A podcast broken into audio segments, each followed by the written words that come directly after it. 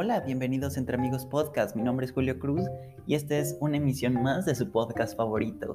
Esta semana, eh, pues ha sido una semana bastante tranquila en cuanto a estrenos en muchos, eh, en muchas actividades. Por ejemplo, eh, hubo algunos estrenos en Netflix bastante regulares, también en Amazon Prime Video hay una serie que se llama, me parece que Invisible, que es sobre un superhéroe que es con animación 2D, que mucha gente me está recomendando, entonces supongo que la voy a ver y de ahí veré si, la, si llego a hablar de eso. Y también he estado viendo básicamente The Servant, que es, eh, bueno, Servant nada más, que es una eh, serie de verdad increíble en Apple TV Plus. Y por último, he estado viendo en Amazon Prime Video eh, The Office, que pues creo que la mayoría de ustedes lo conoce, pero pues desafortunadamente las cosas terminan y terminé The Office, lo cual me, eh, me dejó de cierta manera algo pasmado y es algo que no esperaba, entonces me pareció interesante hablarles de estas dos series que estuve viendo básicamente. Eh, Servant la vi durante los pasadas dos semanas y The Office básicamente durante todo el confinamiento. Entonces es de verdad algo interesante y algo muy especial y sentimental hablar de esta serie con ustedes. Esto es Entre Amigos Podcast.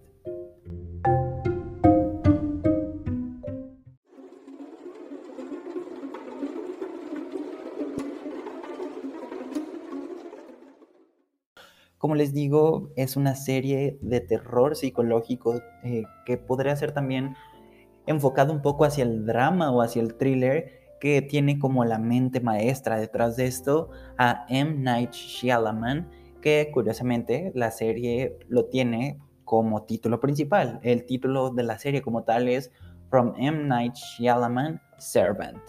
Entonces hay como un espacio bastante interesante para que este grandioso director y escritor, pues durante los 20 episodios disponibles, deje una historia bastante tétrica e interesante.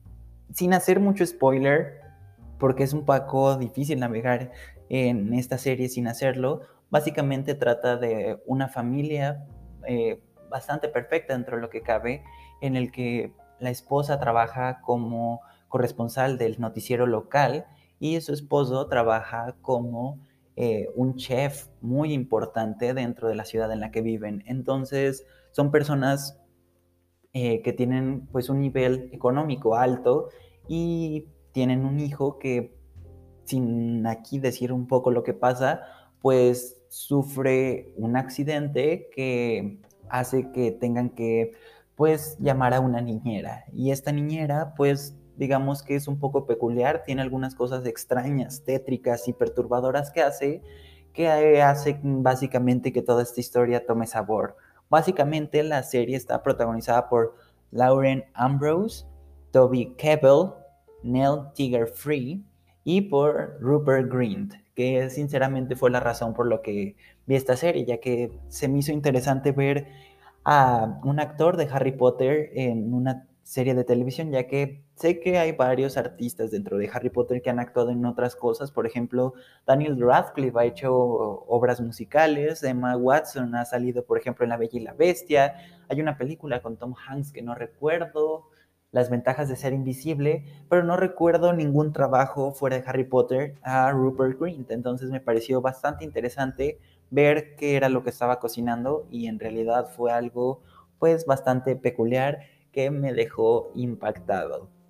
Como les digo, se encuentra la serie disponible en Apple TV Plus y son 20 episodios de aproximadamente media hora de duración cada uno. Entonces es una serie que se puede consumir bastante rápido y algo que me gustó bastante y que M. Night Shyamalan hablaba en el contenido adicional era sobre cómo ambas temporadas son totalmente grabadas o bueno, casi totalmente grabadas en la casa de esta familia, lo cual me parece brillante, ya que siendo que es una serie, o sea, es un formato bastante largo y el permanecer en un lugar tan pequeño durante básicamente toda la producción es algo increíble y algo que también dice es que durante las siguientes temporadas seguirá siendo igual el concepto.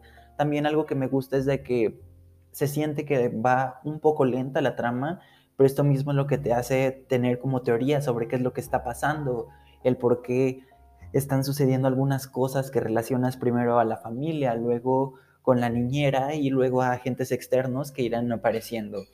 A pesar de que, como les digo, salen algunas personas extra, puedo decirles que ellos cuatro salen el 95% del tiempo y el resto del elenco sale un 5% y son papeles mínimos. Entonces es una serie bastante íntima que cuida a la perfección cualquier detalle por eso mismo. Creo que es una serie que se nota que es de autor y que refleja un poco lo que había hablado hace algunos episodios sobre cómo Apple TV es una plataforma que está enfocada al arte. Creo que una serie como esta no tendría cabida en Netflix y en caso de que lo lograse, sería aplastada por otros títulos que se suman cada semana a Netflix. Entonces me parece que esta serie es básicamente un recordatorio del por qué Apple TV Plus es algo que todo mundo debe de darse una vuelta al menos una vez.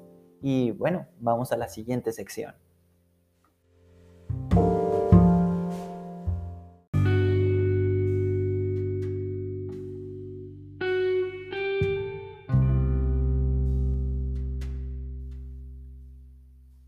Ahora les voy a hablar de una serie que estrenó aproximadamente hace 15 años, específicamente en 2005.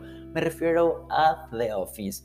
Al inicio de la pandemia, hace aproximadamente un año también, eh, me encontraba terminando la serie The Good Place que estaba creada por Michael Schur.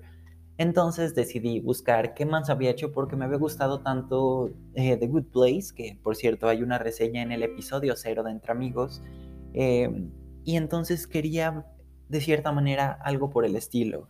Y encontré que él era la mente detrás de The Office, que por cierto, The Office es una versión americana del programa del mismo nombre de Inglaterra, solo que esta gozó de mucha más popularidad, ya que The Office versión británica solo tuvo una temporada, en cambio la versión americana tuvo nueve y es considerada como una de las mejores sitcoms de toda la, eh, historia americana.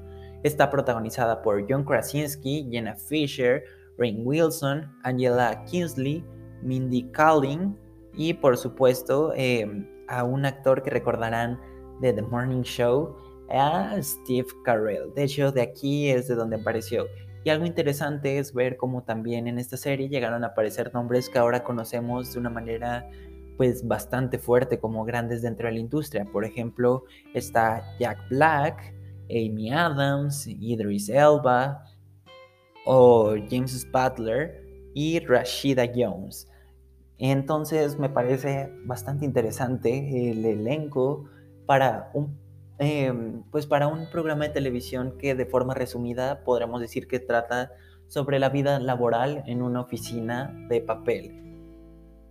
De eso trata. Cada episodio nos narra una, un día común y cotidiano dentro de una oficina y hay algo bastante interesante en esto ya que pues sinceramente la primera temporada es bastante corta pero creo que tiene pues su, encanto en esto de ser simple y que te presenta a los personajes de una manera bastante, eh, pues bastante creativa. Pero fuera de eso, creo que lo más relevante dentro de la primera temporada es, eh, pues, no solo ver cómo se lleva este concepto, sino ver cómo sí se puede hacer divertido, a pesar de que no es la gran cosa la primera temporada, que les digo, son, eh, son seis episodios exactamente de 20 minutos, pero a partir de la segunda temporada es cuando se deja un poco esta idea de una oficina común y empiezan a hacer un poco de cosas que tal vez en la vida común dentro de un entorno de oficina no pasarían, pero que son bastante graciosas. El personaje eh, líder dentro de esta serie, que es Michael Scott, eh, básicamente es una persona bastante egoísta, infantil, eh, y grosera, que también tiene algunas cosas racistas, sexistas y cosas por el estilo, que hacen que esta comedia funcione, ya que a pesar de lo que les dije, no es un personaje que se puede eh, irse mucho al lado de Adam Sandler o de Eddie Murphy, sino que crea un propio tipo de personaje bastante interesante que el personaje de John Krasinski, que es Jim, y el de Jenna Fisher, que es Pam, logran pues de cierta manera eh, rebajar en cuanto a la comedia y hacer de esto una comedia bastante estable e increíble. Si The Good Place me había gustado, The Office me fascinó de una manera de verdad increíble. Son nueve temporadas, aproximadamente 180 episodios, y como les dije, fue básicamente una de las series que empecé en pandemia, y ahora al momento de terminarla, el episodio final casi me hace llorar en una comedia, ya que me había relacionado tanto con todos los personajes y los había visto durante tanto tiempo y pues en un momento tan difícil como es la pandemia que el despedirme de ellos fue eh, pues bastante extraño y me sentí como si hubiera dejado ese trabajo en la oficina de Dunder Mifflin, lo cual es eh, bastante increíble.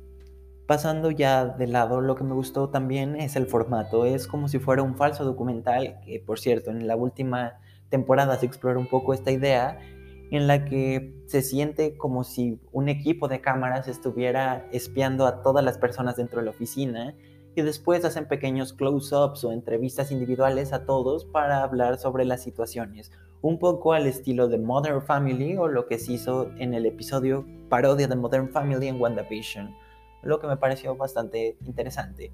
Además, como saben, em, esta serie ha sido de verdad, eh, pues, podríamos decir que el centro de todos los memes que existen eh, en prácticamente todo el Internet. Cosas como el parkour, eh, the tutorials, el No Cat Please Not y más cosas han salido de esta serie. Y creo que no es coincidencia que algo así haya tenido esta repercusión, ¿no?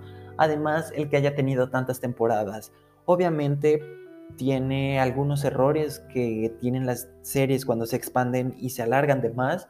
Por ejemplo, eh, Steve Carell salió de The Office en la séptima temporada, lo que deja dos temporadas sin su personaje principal.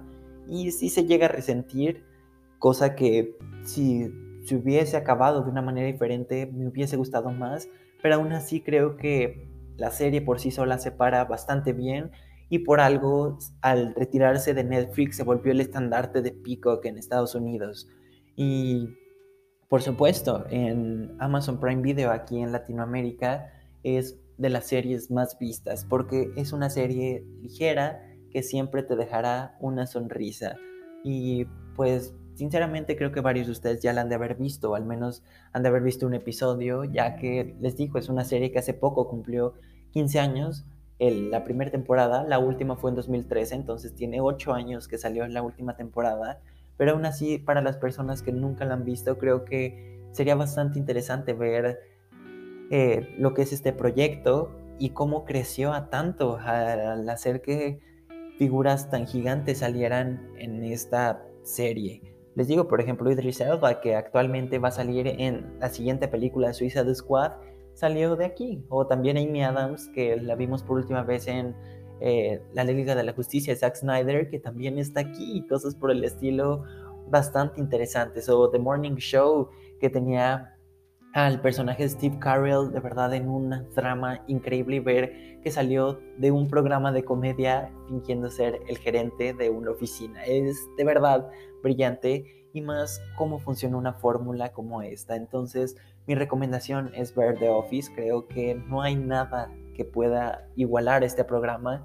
Y como les digo, pude ver esta serie durante todo un año y fue bastante ameno ver esta serie a la vez que me gustaría que vieran Servant. Creo que Servant es una serie que casi nadie está hablando y que todo mundo debería de ver. Muchas gracias por escucharnos. Recuerden seguirnos en nuestro Instagram que es arroba entre amigos pod y mi Twitter personal que es arroba Julio Cruz Off. Y nos escuchamos en el siguiente episodio.